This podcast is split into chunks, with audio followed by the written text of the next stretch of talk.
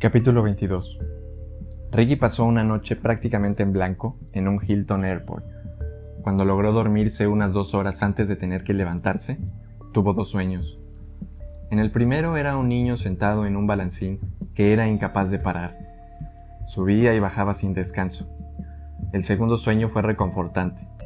Se vio a sí mismo dormido en la cama de su casa en Miami. Cuando se despertó en la habitación del hotel, hacia el amanecer, se metió en la ducha con la esperanza de que el agua caliente y el jabón se llevaran las evidentes interpretaciones de ambos. Tomó un vuelo temprano al sur. Viajaba otra vez hacia la que por algún tiempo había sido su ciudad, Nueva Orleans, donde volvió a alquilar un coche. Iba a hacer un largo trayecto de vuelta a Alabama, pero necesitaba aquellas horas para valorar sus siguientes movimientos.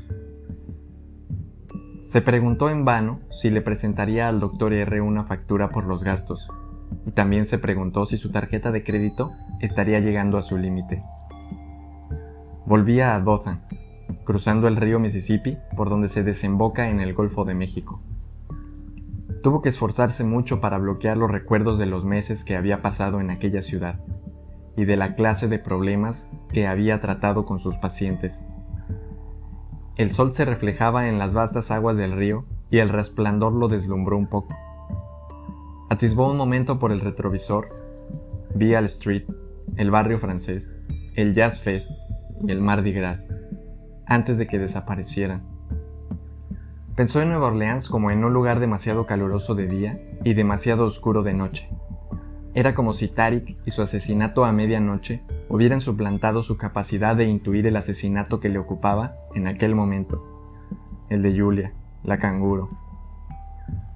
A medida que los kilómetros pasaban, bajo las ruedas de su coche de alquiler, se recordó a sí mismo una y otra vez que debía revisar lo que había averiguado hasta ahora. No su pasado, pero aquello resultaba difícil. Hasta el zumbido de las ruedas del coche sobre el negro asfalto de la carretera parecía empujarlo hacia el pasado, cuando sabía que tenía que concentrarse en lo que estaba por venir. Ser más hábil que dos asesinos, impedir dos muertes, tres si incluyo la mía en la ecuación. Bueno, eso sería todo un logro para cualquier psicoanalista, pensó. Imaginaba que no podría escribir nada sobre todo aquello en un artículo académico y presentarlo en el Instituto Nacional de Salud ante un público de entusiastas psiquiatras boquiabiertos. Hola, señor documentalista, ¿de nuevo por aquí?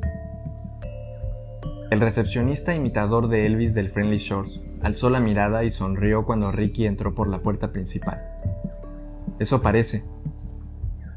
No esperaba que volviera tan pronto. Yo tampoco, ya somos dos. ¿Cuánto tiempo va a quedarse esta vez? Solamente una noche, creo. Dos como mucho. Ricky le dio el dinero. ¿Quiere la misma habitación? Creo que no, respondió Ricky negando con la cabeza. El recepcionista le dio la llave del asiento 9. Por casualidad ha venido alguien preguntando por... empezó a decir Ricky. Se detuvo de golpe cuando vio que el recepcionista asentía enérgicamente con la cabeza. ¿Cómo quién? Quiso saber.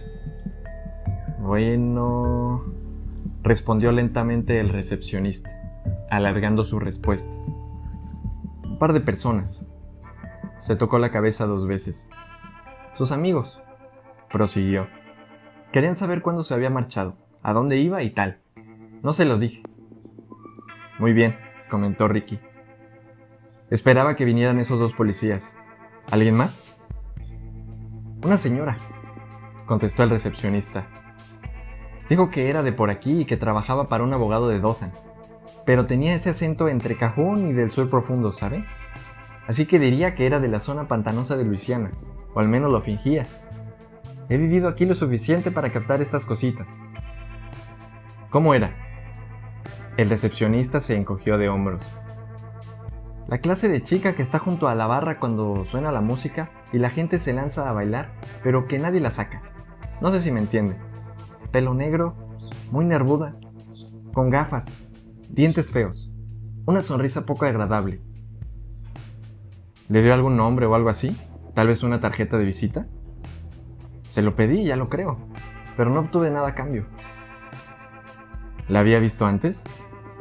El recepcionista negó enérgicamente con la cabeza. No, ni una vez que yo recuerde. ¿Qué quería saber? Bueno, lo que cabría esperar. Si todavía estaba aquí, si dijo a dónde se marchaba y si iba a hacer ese documental. Esa clase de cosas. No le conté demasiado. A fin de cuentas, no era policía. Gracias, dijo Ricky. Ha sido muy amable, se lo agradezco. Cincuenta pavos bien gastados, pensó. Dígame, ¿no tendrá un listín telefónico? preguntó. Por supuesto, contestó el recepcionista. Alargó la mano debajo del mostrador, donde estaba escondida la 9 milímetros. Sacó un grueso y viejo listín telefónico y se lo dio a Ricky. En unos segundos, este tenía la dirección que necesitaba. Solo una pregunta más. ¿Dónde está la escuela local? Es decir, pensó, la escuela donde Julia tenía un profesor bondadoso que la ayudaba a leer mejor y que le regaló un cuento infantil sobre un oso abandonado. Más o menos cuando seguramente ella se sentía a su vez abandonada debido a los problemas que había en su familia. Pero ninguno de los dos sabía que el último y verdadero momento horrible de abandono de Julia estaba próximo.